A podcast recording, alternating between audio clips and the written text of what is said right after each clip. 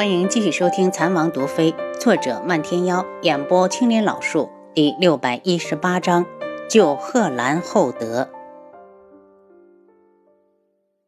见他一直盯着自己，青乙只好点头。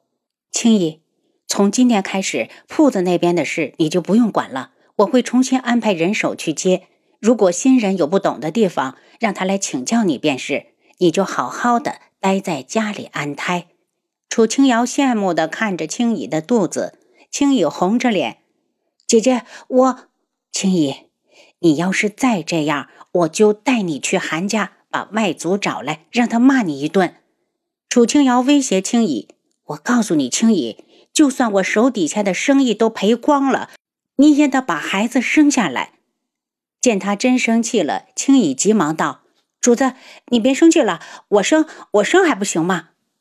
楚清瑶从系统中拿出几瓶叶酸，递给青怡，告诉她要按时吃，这个对孩子有好处。青怡急忙点头：“我都听姐姐的。”楚清瑶回到王府，立刻把管家找来，让他去外面买几个手勤脚快又忠厚老实的丫头给青怡送过去。她现在有了身孕，需要人伺候。听说七绝媳妇怀孕，赵伯那张老脸立刻乐开了花。好，好，请王妃放心，我马上就去。楚清瑶忙完这些，天已经黑了。一回到天际阁，就看到轩辕志怨念的坐在房里。他笑出了声：“志，你是怎么了？脸拉的这么长？”轩辕志伸手一拉，将他拉倒在怀中。点了他小巧的琼鼻，阿楚，我收到的消息，安国公被赤罗国的国师关起来了。国师？楚青瑶一脸意外，那个人到底想干什么？轩辕志握住他的小手。据本王得到的消息，就在你们回来的路上，太子北宫硕环已自尽于大牢之中，而皇上也因为毒发昏迷不醒。国师以一人之力，直接扶持二皇子北宫树院坐上了皇位。楚清瑶听完，更加肯定了自己的猜测：北宫树院是不是他的孩子？要不然他怎么这么帮他？轩辕志笑了下，娘子倒是聪明。楚清瑶此时方觉得不对劲，怎么轩辕志待在家里，倒比他知道的还多？见他露出疑惑的表情，轩辕志只好道：“你和漫天妖走后，我让七商带人跟了过去。你们回来时，他们又多留了几天。你是不放心我？”楚清瑶觉得心里有阵阵的暖流划过。我的娘子要独自一人去敌国，你说作为一个男人，我会不会放心？轩辕志执起他的手，放到唇边，轻轻地吻了一下。阿楚。只要我活着一日，便会护你一日。两人用过饭后，刚要上床，七杀在院子里道：“王爷，十公主回来了，让她过来。”轩辕志无力的蹙眉，他们夫妻之间想做点什么，怎么就这么困难？没一会儿，白锦就来了，他进来就道：“皇帝，师傅已经替我定下了日子，要我和师兄成亲。”这是好事，莫非皇姐不愿意？轩辕志边说边看着白锦，想从他的脸上看出点什么。白锦躲开他的目光：“我也老大不小了，早点成家，大家都跟着省心。再说师兄这些年对我也挺好，哪有什么愿不愿意的？那真是要恭喜黄姐有情人终成眷属了。”楚清瑶忽然想到了鬼医，怕是他又要伤心了。可感情这种事真的无法勉强。你若真的在乎一个人，就算得不到，能够看着他幸福，你也会知足。日子定在哪一天了？轩辕质问。下个月的初八，到时候你们会不会来？白锦是以天树老人的弟子的身份嫁给自己的大师兄，所以根本不会从天穹出嫁。皇姐大喜的日子，皇帝自然会去。皇姐，你也累了，七杀带十公主下去休息。本来轩辕志还担心皇姐会在秦心远和鬼医之间摇摆不定，如今听说婚期已经定下，他比任何人都高兴。能够被天树老人选为关门弟子，黄姐这些年肯定没少吃苦。如今她总算要圆满了。见她一脸的欣慰，楚清瑶把要说的话又咽了下去。也许是他太多心了，他总觉得白锦有些神不守舍，好像心里并没有表现出来的那么高兴。轩辕志脱去外衣上床，身子慢慢的贴近楚清瑶，娘子。都说小别胜新婚，我们还是抓紧时间吧。贺兰厚德在边关已经镇守了一年多，见边关比较安宁，便请旨回京。轩辕彻接到请求后，立马应允，准他回京。此时的后兰大将军正带着自己的副将于苍南奔驰在官道上。于苍南道：“将军。”前面有条小路，可以省下两天的路程。我们要过去吗？贺兰大将军勒住缰绳，笑道：“走小路，我恨不得马上就能见到希尔。”归家心切的两人立刻拐上了小路，风驰电掣的往前冲。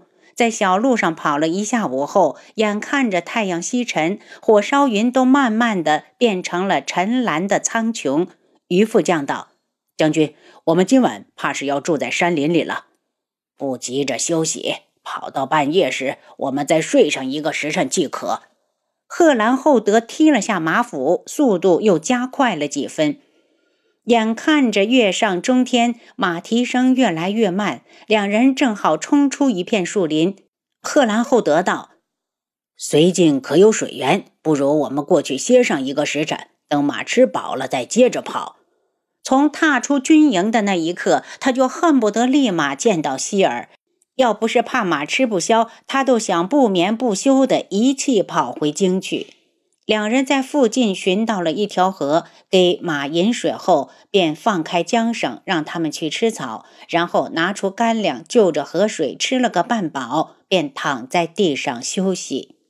迷迷糊糊之间，忽然听到一声凄惨的马叫声。于副将一个机灵跳了起来，将军，我去看看。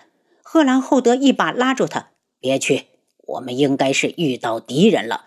他话音方落，就从旁边窜出来上百名黑衣人，人人手上一把闪着寒光的武器。当先一人大喝一声：“贺兰厚德，今日就是你的死期！”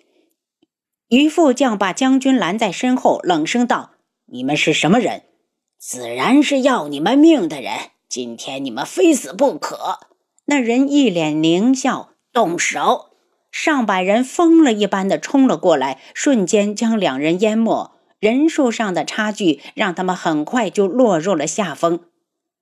贺兰厚德，只要你乖乖赴死，我就当一回好人，放了你的副将。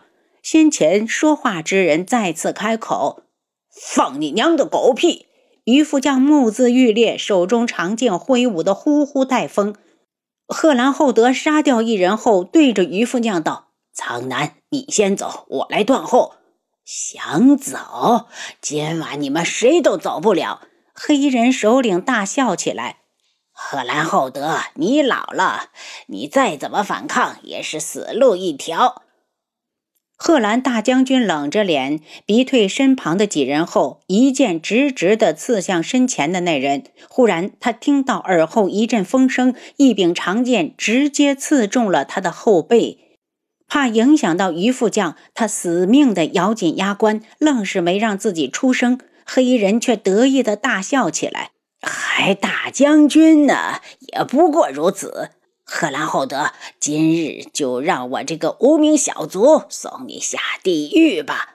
将军本来就在勉强支撑的于副将，因为这一分心，接连中了两箭。听着他的惨叫声，贺兰厚德怒吼着，疯狂的出招：“苍南，给本将杀！杀一个够本，杀两个赚一个！”此时的他已经抱了必死之心。他是将军，本应该死在战场上，却没有想到要死在这些宵小之辈的手里。他心有不甘，接连挥剑，哪怕只剩最后一口气，他也要带走一个敌人。疯狂的出招，换来身上不停的中箭，可他就像感觉不到疼一般，迎风而立，哈哈大笑：“孙子们，想杀你爷爷，你们还不够资格！苍南跳河，把他们拦住！”黑衣人首领满脸的震惊，刚刚这一阵厮杀，他带来的人只剩下五十多个不到。可一想到能够杀了贺兰厚德，他又是一阵的激动。贺兰厚德，明年的今天就是你的忌日。正当两人就要投河之际，远处突然传来一阵急促的马蹄声。黑衣人首领害怕事情有变，大声道：“赶紧把人杀了！杀人者赏银万两。”瞬息之间，骑马的人就到了近前，就见当先一人从马上飞掠过来，径直落到了贺兰厚德身前，焦急地问道：“将军，你没事吧？”“没事。”贺兰厚德没有想到会在这种地方遇到云木。黑衣人一看事情不妙，立刻下令撤。云木眼神一冷，对着极光极北道：“放跑一个，拿你们试问。”极光极北一听，立刻招呼带来的侍卫。赶紧过来，把黑衣人杀了！要是跑了一个，大家都没好日子过。